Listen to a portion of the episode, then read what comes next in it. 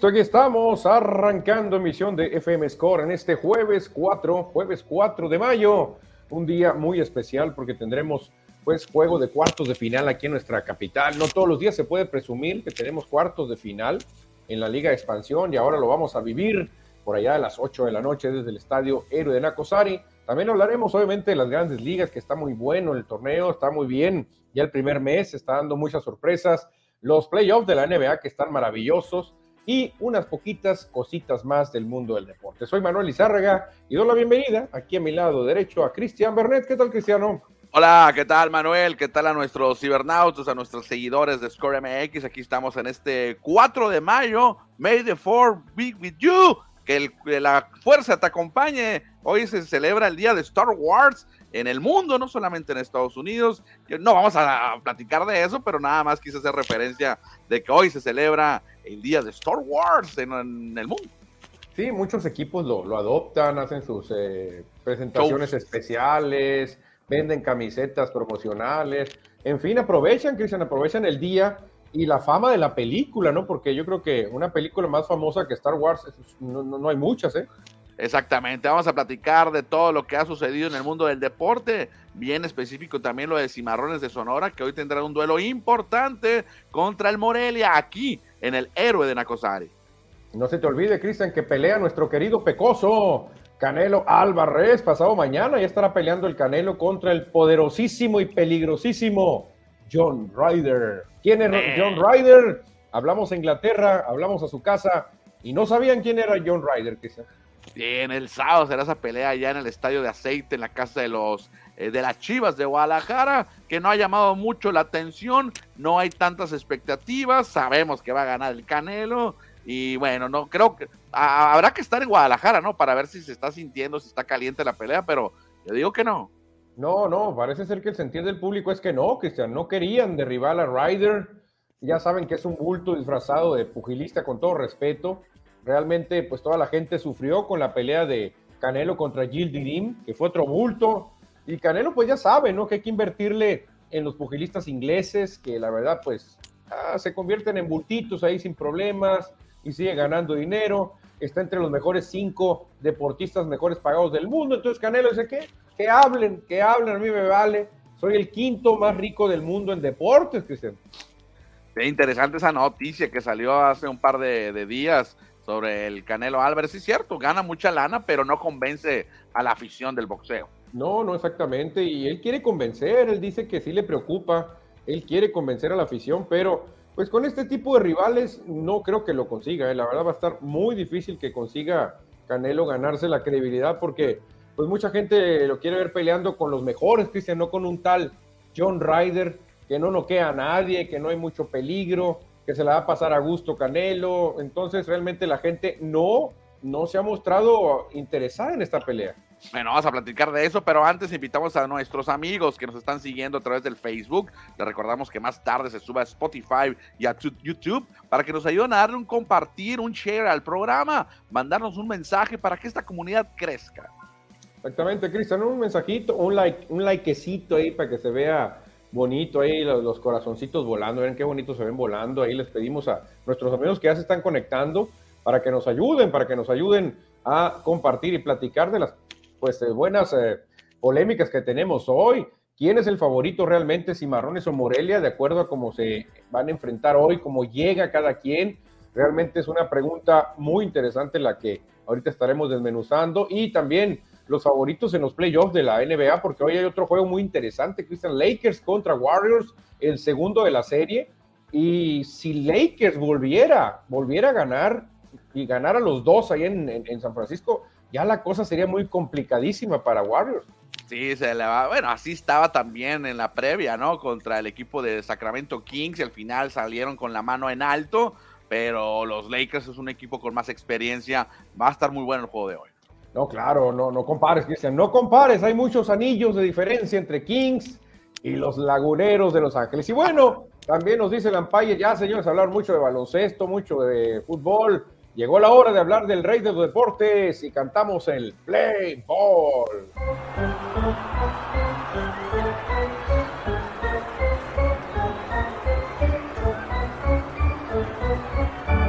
football. Estamos en el rey de los deportes, en la lomita, porque hace pues una hora por ahí aproximadamente, algo así, fracción, un mexicano tuvo una gran actuación en la lomita. Nos referimos a Javier Azad, el tijuanense, que trabajó por cinco entradas en blanco, solo permitió dos imparables, no regaló pasaportes y tuvo tiempo para cintarearse a un nacional de Washington, Cristiano. Gran actuación de Javier Assad, el originario de Tijuana, jugador de los Naranjeros de Hermosillo acá en el invierno, destacando que su actuación fue en calidad de relevista, no fue abridor en ese duelo que se vivió hoy por la mañana contra los nacionales, pero bien por Javier Assad, que lanza cinco entradas en blanco. Sí, no sé quién fue, creo que abrió Frankie Montas, ¿no? ¿Quién abrió no, por, no me acuerdo. Eh, creo que James no, Jameson, James, Jameson Tylon, creo que fue. Sí, es correcto. Jameson Tylon, el ex Yankee, él abrió por los uh, cachorros, no le fue bien contra el equipo de Caballó y Meneses, pero entra Sada al relevo y lo hizo muy bien, Cristiano. La verdad que para lanzar cinco entradas sin permitir carreras es algo muy bueno. Sí, hay que destacar la, actuación de Javier Assad que está compartiendo este tiempo, este mes de actividades de grandes ligas, pues en grandes ligas, que arrancó la temporada arriba, pero después tuvo un bajón y lo mandaron a AAA, pero esperemos que se mantenga ahí en el bullpen y cuando tenga oportunidad, pues lo pongan de abridor ahí el manager, el Baker, el manager de Chicago. De Chicago, sí, porque no tenemos muchos mexicanos, Cristian, que presumir, ¿eh? la verdad que hay escasez de mexicanos, pero uno de ellos, el de Magdalena, el conejo de la suerte, él sí tiene cosas que presumir. Y noticia fresquecita, Cristiano, tuvo buena actuación hoy el conejo de la suerte. Sí, hoy fíjate que los Orioles de Baltimore iban perdiendo en la octava entrada, entra de batidor emergente Ramón Urias, el conejo de la suerte, el conejo sonorense, y pegó no uno, sino dos dobletes como emergente después de la octava entrada. Al final la victoria se la llevan los Orioles de Baltimore, ahí tintos en sangre contra los Reales de Kansas City, ah. pero gran actuación de Ramón Urias que viene de la banca y le da el triunfo al equipo. No, la verdad que tremendo lo que hizo Urias, porque no nomás llegó de la banca a pegar un doblete, luego volvió al plato y pegó otro doblete, o sea, andaba enrachado Urias. Exactamente, le fue muy bien hoy a Ramón Urias entonces que eh, desde la banca pega esos dos imparables. Nada más una precisión en mi comentario, ahorita dije que el manager Baker de Chicago, no, el, el, manager es David Rose, el, manager de Chicago, el, viejito Ross. El abuelito, exactamente, ex receptor, eh, que quedó campeón con los cachorros rompiendo la malaria. Pues ahí lo tienen, buenas noticias para Javier Azad, la verdad que muy bien, buenas noticias para Ramón Urias, el conejo de la suerte que lo hizo de maravilla, de emergente y respondiendo. Pero decía yo, Cristian, que está muy flaca la caballada, ¿eh? La verdad que definitivamente la Legión Azteca se ha visto muy mermada, muy golpeada por las lesiones. Tenemos un mundo de lesionados. El último, el último en caer a la lista es José Urquiri, el Mazatleco, pero la lista es grandísima, Cristian. Nada más, fíjate, eh, José Urquidi, Luis González, Luis Urias, Víctor Arano, Andrés Muñoz, Humberto Castellanos y Adrián Martínez están en la lista de lesionados. Sí, es cierto lo que comentabas ahorita de por sí, no son tantos mexicanos los que tenemos en la gran carpa, en el gran circo del béisbol, y ahorita ya mencionaste a siete, inclusive varios de ellos no han debutado en el 2023 en la temporada, como Luis González, fíjate, siete mexicanos en el ULE, siete lesionados para México. Sí, sí, de por sí es difícil hacer equipo en grandes ligas y ahora lesionados, pues menos, ¿no? Qué complicado, este, va a, tener, va a hacer ver muchos mexicanos triunfando porque son pocos realmente, son pocos los que quedan y pues una de las cartas fuertes, José Urquidi, pues contra los Phillies de Filadelfia sintió ahí una molestia y ahora se va a la lista de lesionados también. Qué mala noticia, Cristian. Mm, esperemos que regrese pronto, de a ver de cuántos días es la. No, no, no, cheque, fíjate cuántos, de, si estará 7, 10 o 7 o 15 días en la lista de lesionados. Hoy me, percaté que Luis Urias pasó ahora a la lista de 60 días. Uy, o sea, que va a estar buen rato fuera el, el, el Después del juego de estrellas, a lo mejor lo vemos, ¿eh? Ojalá, y que regrese a Grandes Ligas, a lo mejor lo mandan a AAA. Pues sí, puede ser. Depende cómo le vaya a Milwaukee, depende cómo anden los cerveceros para que llamen o no a el Huicho Urrías, Cristian, el que sí de plano no trae lesiones y anda intratable, es el japonés Shohei Otani, que está en boca de todos, Cristiano. Ve lo que puede presumir ya Shohei Otani como bateador y como lanzador es algo que realmente casi nadie lo ha hecho, solo otra persona lo ha hecho. Sí, solamente dos, dos jugadores en la historia de las grandes ligas han conectado más de, de 100 jonrones y ponchar a 500 rivales como pitcher. Y obviamente el otro es, ¿quién es, mano? No, pues el gran bambino, Cristian. Babe Ruth, mucha gente ya, me, me, incluyo, nos estamos olvidando del bambino, no, ya Otani, pues es más, más versátil, es más rápido, es más fuerte. Pero para que no se olviden de Ruth, de Ultratumba, el gran bambino nos manda esta estadística, Cristian, que nos dice que la cosa no está tan dispareja. ¿eh?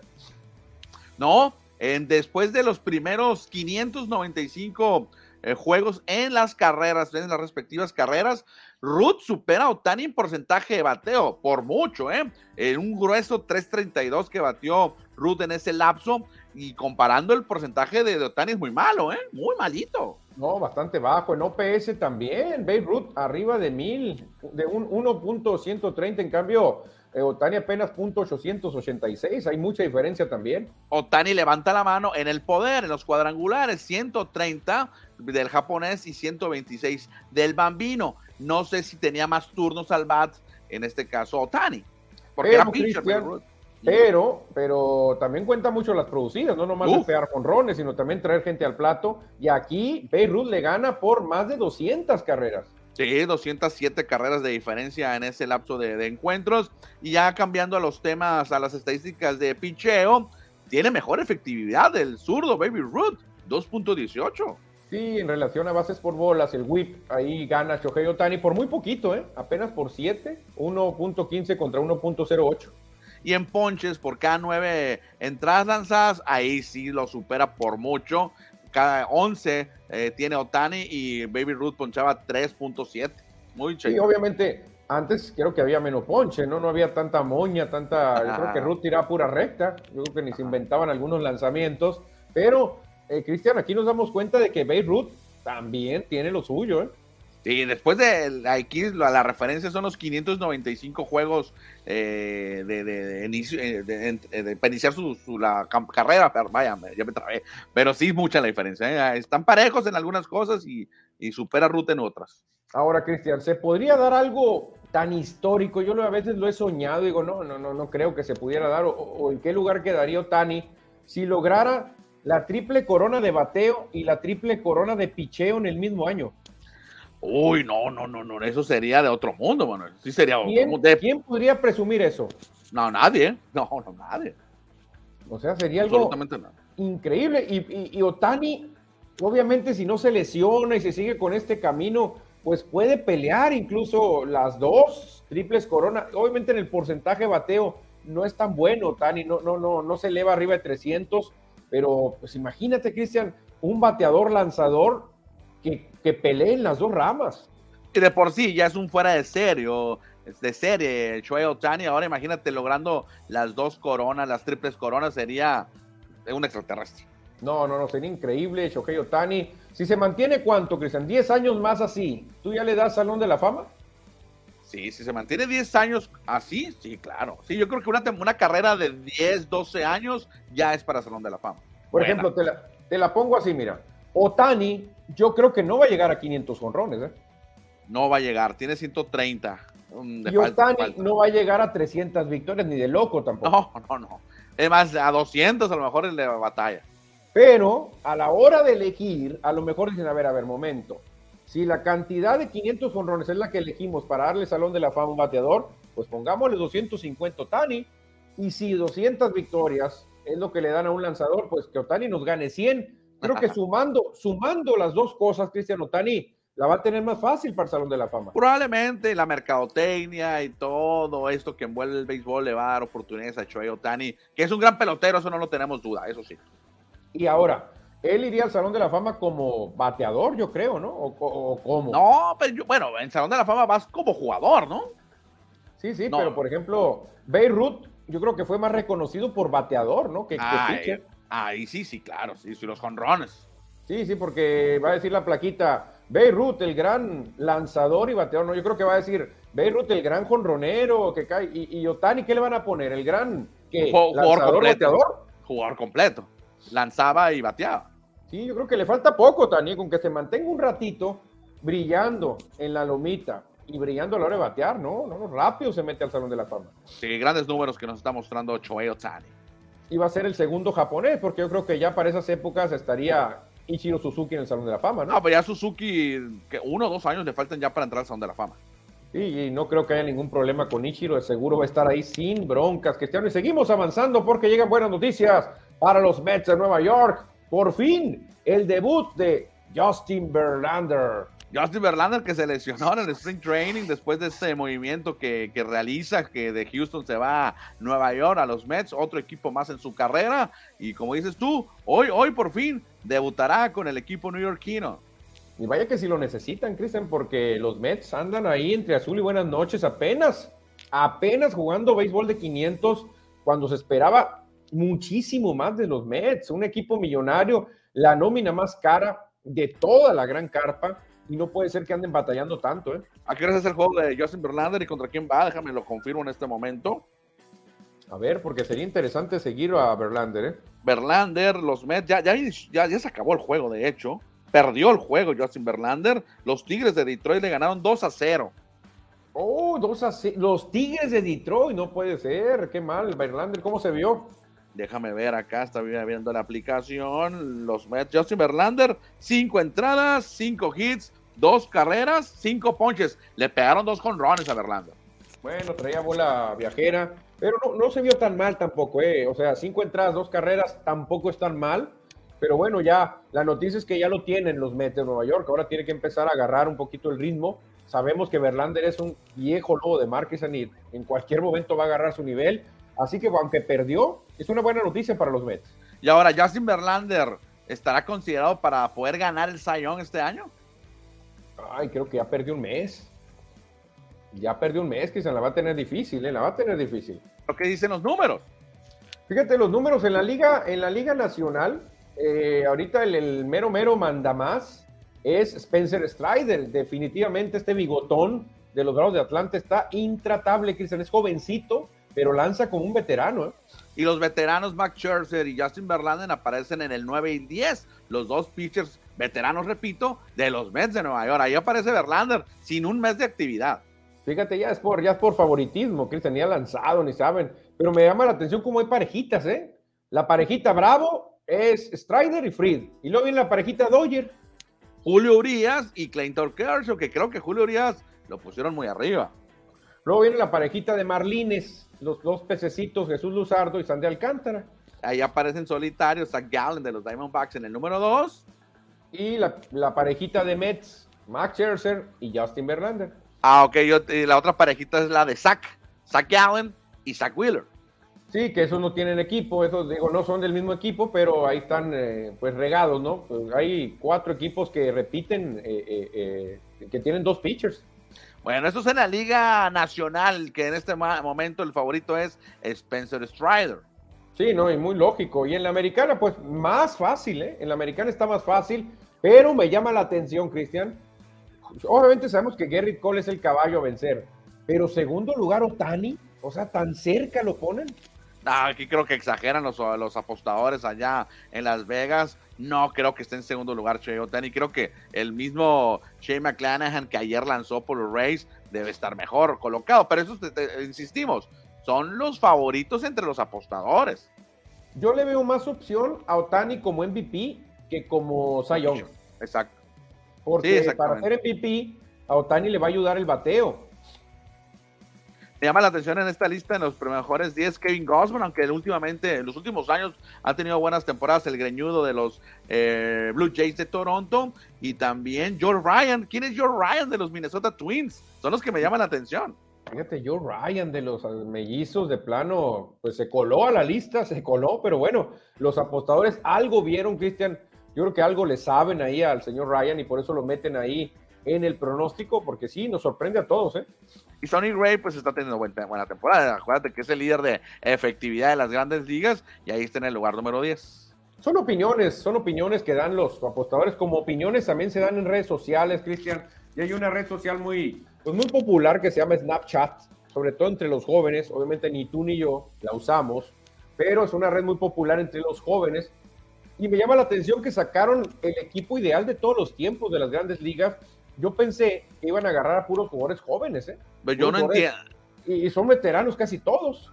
Sí, yo creo que ya ese Snapchat eh, lo están usando veteranos, pero creen que son jóvenes, porque no hay el más joven de esa lista, entre comillas, ¿no? El que se retiró más recientemente es Nolan Ryan, imagínate. Y es un veteranazo, Cristian. Yo creo que el que le sigue es Mike Schmidt. Se retiró como el 88 por allá, o sea, hace un mundo de tiempo. Exacto, son los que nos tocó ver jugar los demás. No los vimos jugar. Bueno, yo no, los vi jugar. No, yo nomás vi a Schmidt. Bueno, a Johnny Baines me tocó ver jugar. ¿A ti también, no o no? De hecho, a mí nomás Nanan Ryan. estaba muy pequeño cuando vi a Mike Schmidt. se iba retirando y iba a empezar a ver béisbol apenas. ¿Johnny Baines no lo viste tampoco? No, no, no, tampoco. Ah, ok, pues Johnny Lo veía. A Johnny Baines. nuevecitos, ¿no? Sí, sí, sí. sí. Adelante, adelante. Nos llama la atención, por ejemplo, Ted Williams, este, Rogers Hornsby, Lou Gehrig, que son ya pues jugadores muy veteranos, ¿no? Bueno, eso lo dice la inteligencia artificial de Snapchat, es lo que dice por ahí, pero a mí se me hace, no es el mejor equipo. para mí no es.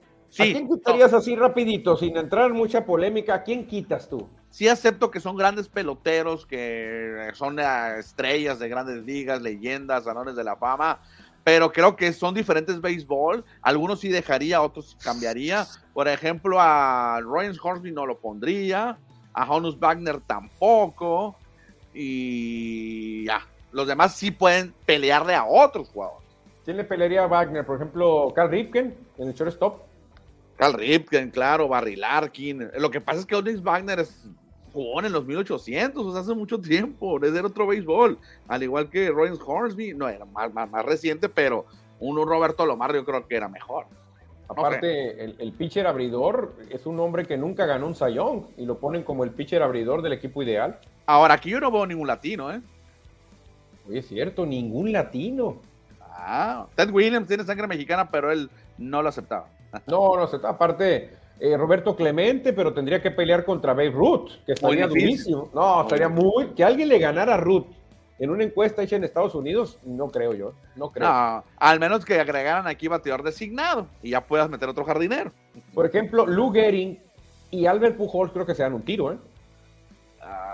a lo mejor hasta, hasta Pujols le gana a Gehrig. No sé, Manuel, no sé. Sí, puede ser que tengamos... Saca en números, ¿no? Saca números sobre todo ofensivos y creo que Pujols puede superar a Lou Gehrig. más que Pujols es latino, obviamente. Está interesante, está interesante este de equipo de todos los tiempos que nos presenta la inteligencia artificial de Snapchat. Exactamente, Cristian. Y ya para cerrar la pelota de las grandes ligas, pues miramos un, bracket de cómo estarían los playoffs con Toy Comodines en este momento. Y volvemos a ver varias sorpresas, que sean muchas sorpresas. Sí, en la Liga Americana se estarán enfrentando los Twins de Minnesota como comodines bueno, no, como campeones divisionales, perdón, ante los comodines Red Sox. Mira, los Red Sox estarían colados. Exactamente, y en la otra ronda de comodines, dos equipos del este, Orioles contra Azulejos. O sea, en total que sean, el este tendría cuatro equipos. Cuatro equipos, porque también aparecen ahí como campeones divisionales los Rays de Tampa Bay y los Rangers de Texas. O sea, ¿qué equipo quedaría fuera nada más de esa división? Los Yankees. Oye, y otra cosa, los protagonistas de la serie mundial pasada no estarían, ni Houston ni Filadelfia. Fíjate, en la Liga Nacional estarían los Dodgers, que ya recuperaron la cima, ante los padres de San Diego, que serían el wild card. Sí, sería una serie bravísima. En la otra llave serían los cerveceros como líderes contra el wild card de los Arizona Diamondbacks. Ahí serían, mira, tres equipos de la división oeste, la nacional. Tres exactamente, casi, casi igualando al este de la Liga americana, que está tremendo con cuatro. ¿eh? Y los campeones divisionales, los sorprendentes Piratas de Pittsburgh y... Los grandes favoritos, realmente los favoritos son los Bravos de Atlanta, eso sí, no han decepcionado nada. ¿eh? Perfecto, pues ojalá que se mantengan ahí. Ya en octubre veremos quién juega la Serie Mundial. Bueno, los playoffs y la Serie Mundial. Exactamente, Cristian. Pues vamos a pasar, antes de hablar de un torneo maravilloso que viene acá a la capital de softball, hay que hablar de mensajes que nos mande el auditorio. Ya llegaron algunos, Cristiano. ¿Me ayudas con el primero, por favor? Bueno, no, deja yo lo leo, ya te vi que no puedes. Dice José Luis Munguía, saludos. Llegando a la casa de los deportes, Score MX. Gracias, José Luis. Ándale, Edward Solar dice que los Dodgers barrieron la serie. Sí, no me lo tienes que recordar, ya lo vi ayer. Ya le pegaron jonrón y Qualcomm con la casa llena, ¿eh? Clase de palo, ¿eh? De Max Monsi. De línea le agarró la pelota y la mandó detrás de la barda contra Craig Greenville, ex Doyer, que ya no traen mucho en la bola, Craig Greenville. Eh, de hecho, hay muchas críticas. Yo estoy en muchos grupos de béisbol en Filadelfia y lo que están diciendo allá en Filadelfia es que ya debería retirarse Kimbrel. ¿eh? Dice José Luis Munguía Alcalá, hoy gana el CIMA, 1-0 es el pronóstico. Bueno, cualquier victoria sería muy buena, que en un empate creo que sería muy, muy malo para Cimarrones. Kershaw fue nombrado el jugador del mes. Sí, fíjate, el veterano Kershaw sigue dando de qué hablar, ¿eh? Sí, Edward Solar, sí, ayer de hecho lo estuvimos comentando esa información. Nos dice, listos para la mejor información deportiva, saludos y gracias Edward por siempre reportarte con nosotros. Exactamente, muchas gracias a nuestro querido Raider Brother, al tremendo Eduardo Solares, Edward Solar, y Cristiano, pues hay que hablar de un evento, fíjate que, que, privilegiados, porque por allá en septiembre vamos a tener la final del Mundial de Arquería, ¿no? Va a ser la etapa final acá en Hermosillo. Y ahora la noticia que nos llega es que del 11 al 19 de noviembre tendremos la Copa del Mundo de Softball U18 varonil. Sí, en los estadios mundialistas hermosillenses y el Fernando M. Ortiz van a ser los anfitriones de este evento internacional donde van a participar 12 equipos. Ah, va a ser en noviembre, afortunadamente el, el clima va a estar excelente, para disfrutar gran pelota blanda. Oye, Cristian, pero en septiembre va a ser lo de la arquería, ¿no? De estará por acá lo, la crema de los mejores arqueros del mundo, ya disputando la fase final. Y luego octubre, y luego llega noviembre con esta Copa del Mundo de softball también. Sí, y fíjate que por tercer año consecutivo, Sonora va a tener eventos mundiales, ya sea de softball o de béisbol. Recordando, a ver, si quieres mutearte ahí, Manuel. Sí, recordando que ya hubo un evento sub-23 de béisbol en el 2021. El 2022 tuvimos el mundial de sub-15 y ahora tendremos este sub-18 de softball. Increíble lo que está viniendo a Sonora en eventos deportivos internacionales. Como que Sonora está de moda, Cristian. Tuvimos también aquel, aquel ah, panamericano. panamericano de voleibol, tuvimos los Juegos Autóctonos también. La verdad que cómo hemos tenido los Paralímpicos también que tuvimos, ¿te acuerdas? La verdad que mucha actividad hemos tenido, ¿eh? Sí, los paranacionales eh, y los nacionales con ADE, los dos eventos estuvieron aquí en Sonora. Y se dice que va a haber más eventos, ¿eh? No hay nada oficial, no nos han soltado por ahí lo que se van a traer.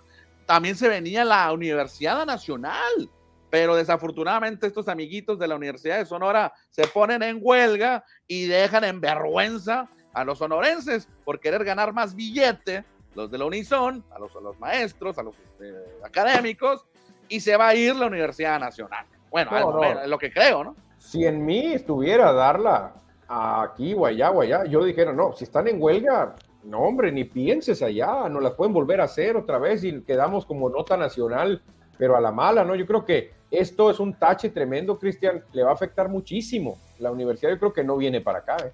Sí, a, lo mejor puede haber una posibilidad, ya nos saltimos del tema, pero nos gusta también la grilla. Eh, afortunadamente hay tres universidades que iban a ser eh, coanfitrionas. Universidad de Sonora Huelguista, el Litson y la Universidad Estatal de Sonora, la UES. Entonces, ojalá que la UES y el Itson agarren el cuerno, el toro por los cuernos y le pongan en toda la madre a los huelejitos del Unison. ¿Pero tú crees que entre ellas dos puedan? Pues ojalá, bueno, el presupuesto grande lo tiene el Unison, ¿no? Claro, claro, obviamente, pero si, si está cerrada, pues no se puede llevar a cabo. Qué, qué mal, ¿no? Qué, qué vergüenza. Qué vergüenza, en serio.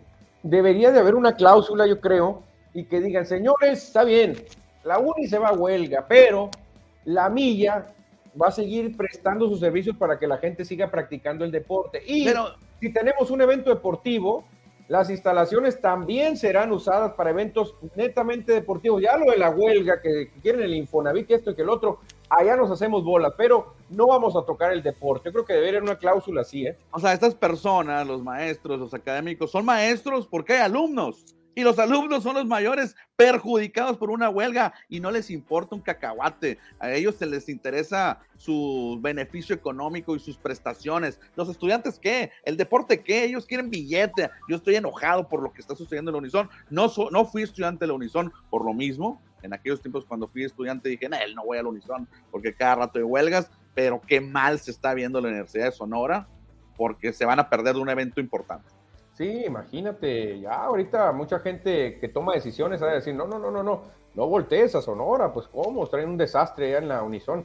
Y qué lástima, Cristian, porque pues se afecta también el deporte, o sea, traen un desbarajuste ellos, pero el deporte pues es uno de los más dañados. Mucha gente diariamente vaya a hacer ejercicio a la milla, Cristian, mucha gente, y ahora por esta decisión ya está cerrado. cerrado ¿Qué culpa? ¿Qué, culpa, tienen? y pagamos, mira, y todos pagamos nuestros impuestos, estatales, federales, para que ahí la Unison esté funcionando y estos señoritos, a gusto, quiero más, quiero más, y cierran la escuela. No, no, no puede ser tache. El tache del día se lo lleva la huelga del Unison, Cristiano. Pero seguimos avanzando porque esta imagen, Cristian, la podremos ver muy cerquita por acá en Hermosillo, ¿eh? Yo creo que va a valer la pena, señoras y señores, cuando tengamos el Mundial de Softball. Nos salimos de tema, ¿eh? No estaba en el guion hablar de los huelguistas de la Unison, pero pues, da coraje que cierren la escuela. Pero tendremos en Sonora, en México, la presencia del equipo de Nueva Zelanda de softball sub-18, porque ya tiene su boleto. Australia, Nueva Zelanda y Sudáfrica y México ya están clasificados. Y recuerden que Nueva Zelanda todos sus representativos deportivos, previo a sus encuentros, hacen el famoso jaca, el grito de guerra, el baile de guerra de Nueva Zelanda. Sí, que obviamente esto es mucho más famoso, Cristian, en el rugby. En el rugby yo es como lo conocí, yo es como conocí esta tradición. Ya después le empezaron a implementar otras disciplinas deportivas. Y no sería nada malo que todos los deportes la practicaran. Es más, hasta me gustaría ver a un boxeador, Cristian, que cuando los llame el referee a, estar frente a frente le empiece a bailar al otro, le empiece a hacer una jaca ahí individual. No sé, no estaría nada mal, ¿eh? Pues mira, me ha tocado ver en softball, en béisbol, en básquetbol y obviamente en el rugby. El único que no me tocó ver Australia, de Nueva Zelanda fue en el fútbol. No recuerdo cuando jugó contra México, creo que ahí no lo hicieron. Creo que el fútbol, la FIFA no lo permite. Ah, bueno, la FIFA, esa parte, ¿no? Claro. Pero sí, sí, sí estaría bien también. El fútbol es un deporte de contacto es una lucha de guerreros contra guerreros. Creo que no estaría nada malo que lo hicieran también en el, en el fútbol. Obviamente que no lo van a hacer en el ajedrez, porque ahí sí como que no queda tanto, pero, pero en los demás deportes sí, ¿no? Exactamente. Bueno, pues hay que estar muy pendientes en octubre para ver, eh, ver en persona, obviamente con deportistas neozelanenses viendo el un jaca. Llegan un par de mensajes por acá de nuestro amigo Francisco Antonio Rubio, Manuel. A ver, suéltale, dice, y Outman será el novato, sí, yo creo que lleva paso caballito de Hacienda para ganar, ¿eh? Por lo pronto ganó el premio del mes de abril. ya es algo muy bueno, ya tiene ventajita, ¿eh? ya tiene ventaja. Mira, nos agrega Francisco Antonio hablando de la grilla. Afortunadamente los doctores de la Escuela de Medicina siguen dando clases en los hospitales y en línea, poniendo el ejemplo. Por eso medicina es de los mejores en México. Arriba los Dodgers y los Lakers, nos dice Francisco Antonio. Oye, fíjate, Francisco Antonio no sabía que era Laker igual que yo, ¿eh? o sea, apoyamos a Lakers juntos y le va a los Dodgers que tú le vas. estamos mitad y mitad con Francisco. Son contemporáneos, yo creo ustedes por eso le van a esos equipos, Lakers. Sí, Lakers. Yo debía haber ido a los Dodgers, pero pues yo fui Contreras, pues no sé por qué le fui a los Phillies, pero yo debía haber sido Dodgers por la Fernando Manía. Bueno, cambiamos de tema, Manuel, porque ya se nos acaba el tiempo. Claro, se nos está yendo el tiempo, así que hay que cambiar de tema y vámonos a hablar de fútbol, soccer, porque hoy es un día especial, Cristiano. No todos, no todos los días podemos presumir que tenemos cuartos de final de la Liga Expansión acá en nuestra ciudad.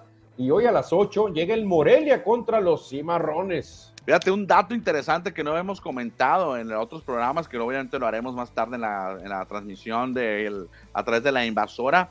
Por tercer torneo consecutivo, por tercera liguilla consecutiva, obviamente, se van a enfrentar Cimarrones y Atlético Morelia. y en los enfrentamientos están uno a uno, o sea que hoy es la tercera y vamos a ver de qué cuero sale más correas. Sí, uno ganó la final. Sí.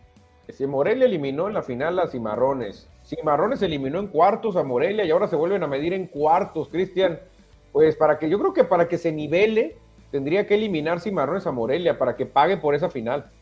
Sí, fíjate, curiosamente, eh, los cuatro de los cuatro enfrentamientos en liguilla previos entre estas dos escuadras, solamente Cimarrones ha ganado uno, ha empatado otro y ha perdido dos veces. Ok, yo, veo un duelo muy parejo, Cristiané, la verdad. Aquí sí, no hay un claro favorito como en las otras llaves, donde sí, sí lo hubo, pero en esta llave está muy parejo el tiro, la verdad que los jugadores tienen un nivel muy parecido. Creo donde Cimarrones tiene ligera ventaja es en el banquillo de director técnico. Creo que ahí Roberto Hernández tiene más veteranía, más experiencia, más eh, camino recorrido que Carlos Adrián Morales. ¿eh? No, y por mucho, Manuel, por mucho, claro. La experiencia de Roberto Hernández, tanto en primera división como en la Liga de Expansión, es eh, amplia. Y Carlos Adrián Morales, pues acaba de llegar al banquillo apenas ahora en marzo, en sustitución del argentino Gabriel Pereira. Y otro dato interesante que traía ese, ese tema, que fíjate que el Morelia, en estas tres liguillas, ha tenido tres diferentes técnicos. Fíjate la inconsistencia del Morelia en tres torneos. Bueno, no sé si inconsistencia, pero en tres torneos, tres técnicos contra Cimarrones. Sí, la verdad que sí, este, eso llama la atención para el Morelia. Me gustó cómo se expresó Carlos Adrián Morales, dijo, yo llegué a un equipo que no jugaba tan mal, realmente yo no entendí, dijo, cómo se fue el místico Pereira. O sea, no habló mal de Pereira, me gustó ah. que no, no, como llegan otros, no, era un desastre el equipo y no sé qué, me entregaron un cochinero. No, él dijo, la verdad que el equipo jugaba bien, yo realmente no hice mucho, o sea, muy, muy humilde Morales, ¿eh? Ricardo Baliño venció a Cimarrones en la final y fue campeón. Ándale, luego Gabriel, Pereira llegó en cuarto, ¿no? Gabriel Pereira perdió contra Roberto Hernández y ahora es Carlos Adrián Morales y Cimarrones, pues solamente ha tenido dos entrenadores. Roberto Hernández en dos enfrentamientos, en este y en el anterior, y en la final que fue precisamente Gabriel Pereira que lo que se vio muy mal Pereira, Cristian, es este irse después de jugar la final. Eso es lo que cayó muy mal para la afición. No sé para la directiva cómo les habrá caído que Pereira, llegando a la final, terminando la final, diga, ¿saben que ya me voy? Ya tengo un contrato con Morelia. Y lo peor es que te vas al equipo que te ganó la final, pues. Eso fue lo peor. Y luego empezaron a haber muchos comentarios de que no, ya estaba vendido, Pereira regaló la final para, pues ya tenía el contrato asegurado. Entonces, no hagas cosas buenas que parezcan malas. Yo creo que el consejo que le dieron a Pereira, yo no creo de que, Pereira haga, ah, haya, hecho una, haya hecho pero muchas veces, Cristian, la gente empieza a pensar cosas, ¿eh? Sí, claro, sí, está, está muy, muy, muy raro que lo que sucedió, pero bueno, ya eso es historia hoy a las 8 de la noche, como dice aquí la eh, gráfica, 8 de la noche en el estadio Héroe de Nacosari, y van a poder disfrutar este duelo a través de la señal de la invasora 101.9 de Grupo Uniradio, donde estará su servidor Manuel Izárraga eh, gritando los goles y platicando de fútbol. Ojalá, Cristian, porque normalmente estos juegos son muy trabados, ¿eh? son juegos de pocos goles, porque el equipo visitante pues viene a buscar el 0-0 para finiquitar en casa. Ojalá, ojalá y se abran los equipos y empiecen a dar espectáculo, porque normalmente estos duelos, Cristian, son muy cerrados, así no hay, no hay mucho funcionamiento. ¿eh? Fíjate, en la historia entre Cimarrones y Morelia, en la expansión, no estamos hablando del otro Morelia, porque también hay historia, se enfrentaron en Copa MX, pero este Atlético Morelia, la, cuando jugaron la final, terminó aquí en Hermosillo 0 a 0 en el héroe de Nacosari, eh, posteriormente pierde Cimarrones allá en el Morelos. Y el torneo anterior ganó Cimarrones 3 a 1, contundente el resultado y con eso avanzaron a la siguiente ronda de las semifinales porque llegó Cimarrones perdiendo 0-2 el juego de ida allá en Morelos, eh, digo en Morelia o en el Morelos, perdió Cimarrones 2 a 0 y aquí remontó. Empataron 3 a 3 el global, pero Cimarrones avanzó por estar mejor en la tabla. Exactamente. Y Cimarrones, Cristian, debe tener cuidado, mucho cuidado de un infiltrado. ¿eh? La verdad que yo siempre lo veo como un jugador de mucho peligro, conoce bien esta región. Me refiero al sonorense Luis Pérez, que ha sido veneno, así, veneno puro contra Cimarrones. ¿eh? Destacando que Luis Pérez, originario de Moctezuma, él es eh, miembro original del roster original o de la plantilla original de los Cimarrones de Sonora en la Liga de Ascenso en el 2005, 2015, perdón. Luis Pérez, ahí lo vimos, Cristian con Cimarrones, después ahí pues eh, su paso por Liga MX, pero con el Morelia, le ha hecho mucho daño a Cimarrones, muchísimo daño, les metió un gol en la final y ha hecho mucho daño, no han podido parar a, Luis Pérez y tienen que hacer algo los Cimarrones.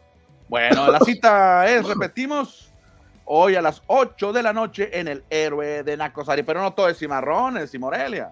No, Cristian, porque también ayer se enfrentaron eh, Tlaxcala y Tapatío. El gran favorito es el equipo de Jalisco y pues la verdad no le fue tan mal, un empate a dos se puede decir que es bueno para el equipo que va a definir en casa. Sí, al final Eric Espinosa anotó el 79 para darle un empate y una esperanza a los Coyotes de Tlaxcala porque estaban perdiendo dos por uno, dos veces se fue arriba el tapatío, uno por cero y dos por uno, pero al final eh, se van con un empate que estarán jugando la vuelta en Guadalajara. El próximo sábado, ¿qué necesita Tlaxcala? Ganar, por cualquier marcador. ¿Qué necesita Tapatío? Empatar por cualquier marcador o ganar. Obviamente la tiene mucho más fácil el Tapatillo, Cristian, el Tapatillo. Y por otro lado, allá en Monterrey, en la Sultana del Norte, también se vivió otro empate. Los Rayados de expansión igualaron a uno ante el Atlante. También rescataron el empate en la parte final del duelo. Luis Sánchez anotó hasta el 83. Sí, pero Rayados se metió en broncas por ellos mismos, que se fallaron un penal. No puede ser que en estas instancias no tengas un especialista en penales, no se debe fallar ningún penal en esta instancia porque cuesta mucho. Rayados se hubiese llevado ventaja de 2 a 1, que sería muy importante allá en la ciudad de los deportes. Pues es que todos los locales no, aprovecharon la localía ¿eh? durante este par juegos de ida. Bueno, los tres primeros. Recordando que Leones Negros fue goleado y ayer Rayados y Coyotes empataron. Hoy Cimarrones tiene que cambiar de historia. No, sí, Cimarrones necesita ser el primero que gane, Cristian, porque irte con un empate a Morelia, uy, la cosa estaría complicadísima. Leones Negros, pues ya ni hablamos. Creo que Leones Negros ya está bien finiquitado. Ganar 4-0 está complicadísimo. Pero los otros tienen vida, ¿eh? Rayados con un accidentito, un golecito que caiga y le eliminas al Atlante, lo mismo Coyotes. La ventaja creo que Atlante que va a jugar en la Ciudad de México y cuando llegan los jugadores de Monterrey a la, capital del país, pues se les complica. Esa puede ser la ventaja para Atlante. Sí, la altura, que siempre ha sido un broncón. Eh, históricamente Tigres y Rayados han sufrido cuando llegan a, la Ciudad de México y el Atlante pues es, es el gran favorito, pero insisto, es un empate, o sea, mm, cuidado porque si el juego se va 0-0, Cristian, un tiro de esquina y te lo clava Rayados, te echan al favorito. ¿eh? Bueno, estaremos muy pendientes de los juegos de vuelta. Ya el lunes estaremos platicando de quienes avanzaron a las semifinales. Exactamente, Cristiano, exactamente. Y seguimos con más deporte porque hay que irnos a las duelas de la NBA. Ayer los Celtics de Boston con autoridad, que es una paliza, empataron el playoff, una victoria por bando. Fue demasiada la diferencia, el resultado así nos los dice, 121-87 muchos puntos la diferencia. Jalen Brown se lució con 25 puntos y con esto los Celtics dicen, hey, tranquilos, tienen el MVP, pero nosotros fuimos mejores en la temporada regular y nos empatamos 1-1 en la serie. Sí, la verdad que muy pareja esa serie. Vamos a ver si Sixers logra pues imponer, imponer su localía, porque si ganan todos los juegos en Filadelfia que quedan, serán los que avancen, Cristian. Vamos a ver si Celtics también logra sacar algún jueguito allá. Hoy ese, bueno, hoy no, mañana, mañana viernes va a ser el juego número 3. Ya viajan ahora a la ciudad de la Hermandad, allá en Filadelfia, en Pensilvania. Juego a las 4.30 de la tarde, día festivo para México. Y el juego que más nos interesa a todos, Cristian, es el único de hoy. El juego número 2, Lakers contra Warriors. ¿Lo volverán a hacer los veteranos de Lakers, Cristian? Qué feo, insisto, cada vez que veo el 6 y el 7 en estos equipos, digo, ¿qué están haciendo aquí? Pero tienen una gran experiencia y muchos jugadores eh, importantes. No, creo que hoy Golden State empata la serie. Pues vamos a ver, vamos a ver, porque Lakers trae una química. El mismo Steve Kerr dijo, estos Lakers, dijo, no son los mismos, no son los mismos que enfrentamos al inicio de la temporada. Están jugando una defensa muy agresiva. Vanderbilt está cubriendo de maravilla a, a Curry y para tratar de penetrar Nadie se atreve a pasar por Anthony Davis, eh, nadie. Va a estar bueno el juego, obviamente, este juego número 2 que se repita ya en San Francisco, pero hoy Golden State debe de llevarse la victoria. Exactamente, seguimos, Cristian, con el bracket, ¿cómo están ahorita los enfrentamientos? Pues obviamente muy parejos, ¿eh? realmente la cosa está parejísima, salvo la serie de Nuggets contra Suns, que está 2-0, es la, es la más cargada de todas. Sí, porque ya mencionamos, el Golden State Lakers está 1-0, hoy van a disputar apenas el juego número 2.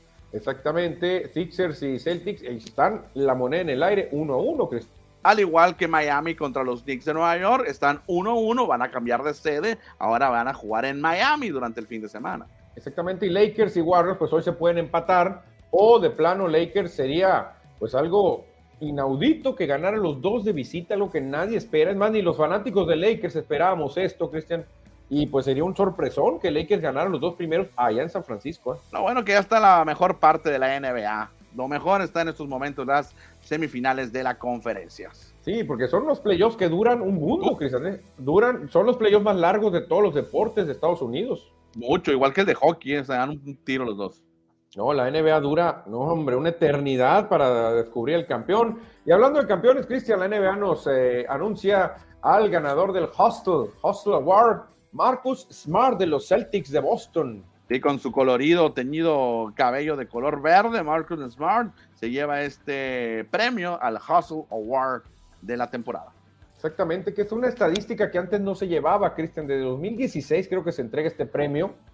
Y este premio no se lo dan al, al más canastero, ni al mejor defensivo, ni a esto. Se le dan al hombre que, más contribuye a, la victoria de un equipo, ya sea eh, poniendo el cuerpo para recibir faltas ofensivas, eh, tratando de poner pantallas. Haz de cuenta que es el hombre que se la rifa, así, en, términos así de barrio, se la rifó este amigo, se la rifó. No es el que más, no es un Jason Tatum, no es un Al Horford haciendo bloqueos, pero es el hombre importante para ganar. Se la rifa, mete el 120%. Eh, sí, ese término me gusta, el que se, la rifa en la cancha. No es el mejor, pero siempre se la rifa. Digámoslo acá, que es el que pone el corazón y alma en la cancha, ¿no? En el campo. Exactamente. Corazón y alma va a poner tu querido Pecoso, Cristian. Tu querido Pecoso va contra John Ryder, un hombre que hablamos en Inglaterra para saber un poco de él. En su casa nos dijeron, ¿quién es John Ryder? Es su hijo, señor. Ay, bueno, sí, creo que boxea, dijo, ¿no? Algo así. Bueno, este va a ser el duelo o el enfrentamiento que tengamos allá en Guadalajara, Jalisco, aunque es en Zapopan, Jalisco, y lo ponen ya Dazón, en inglés le pone The King is coming home. El rey regresa a casa. Vaya, vaya, vaya.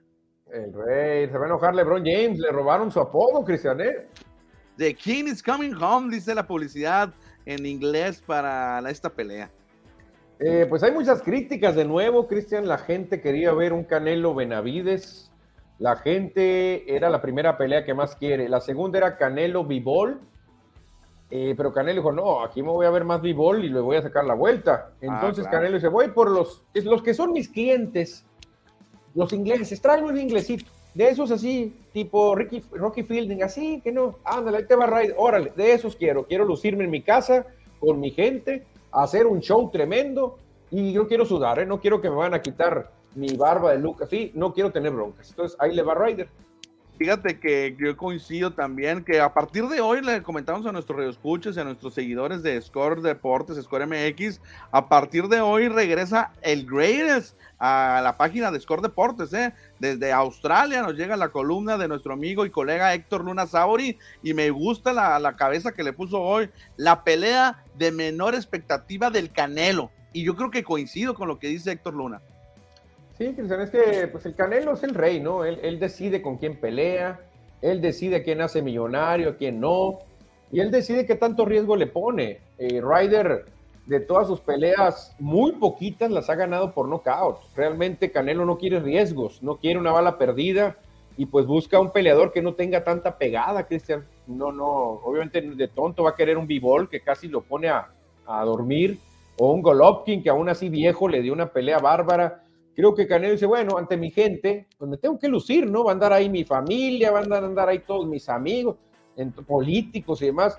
Por eso Canelo dice, tráiganme un inglesito, de esos de Rocky Fielding por el estilo, que no tire golpes y que me deje golpearlo. Sí, por eso no llama la atención esta pelea, por eso es de baja expectativa que tiene el Canelo allá en Guadalajara, en Jalisco. Hoy se le rajó este cantante peso pluma, ¿eh? No, no, siempre no va a cantar el himno.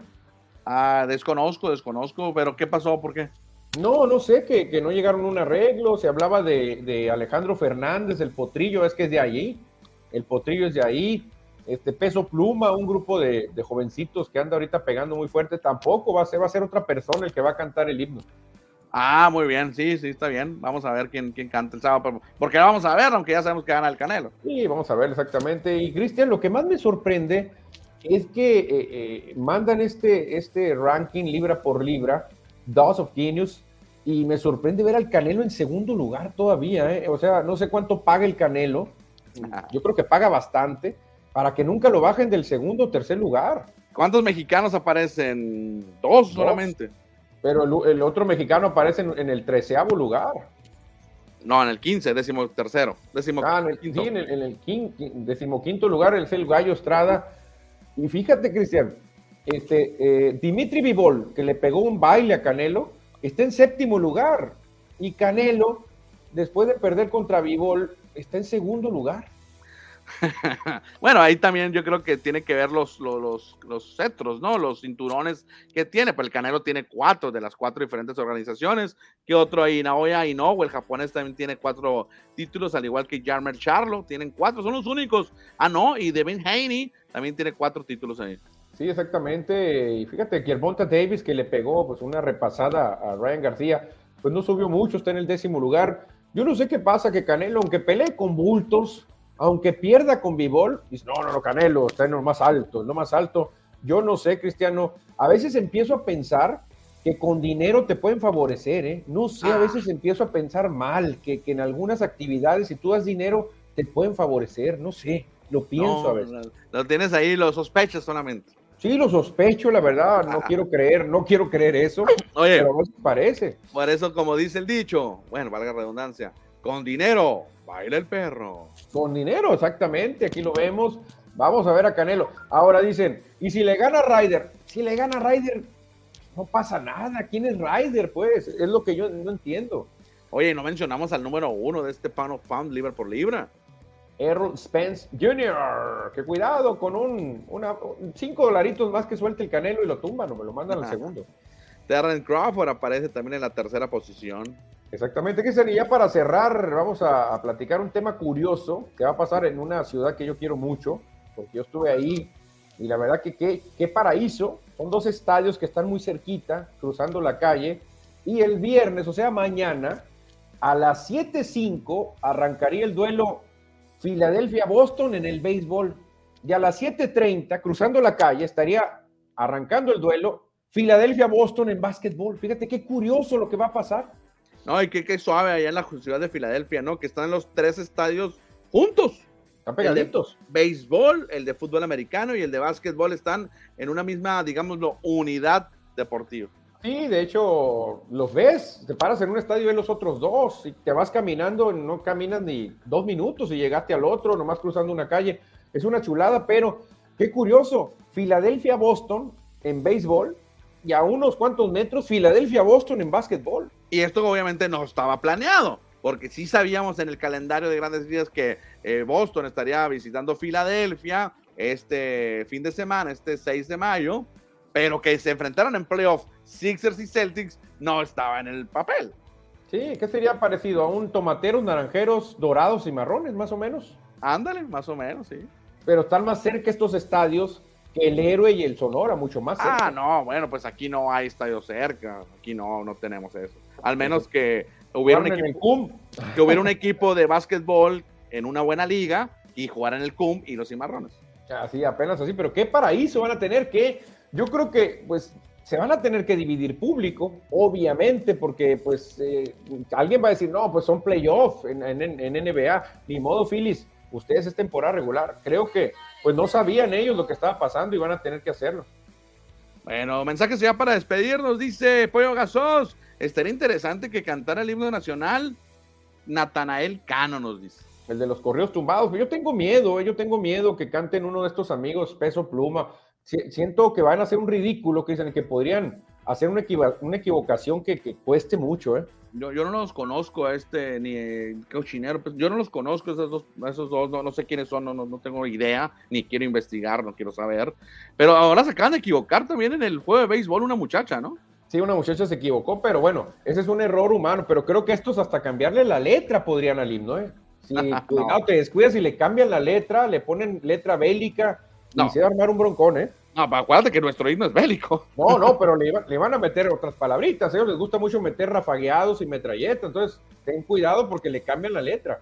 No, yo, yo mejor, mira, sigo escuchando mi música y ahí, ahí me cierro. Y no critico nada más, no los escucho. No, no, no. A mí yo no, no, me gusta, la verdad. Pero ya, Cristian José Luis Munguía nos da el mensaje final. Juego legal, cantó la gorda, vámonos, ya se hambre, nos dijo Luis Munguía.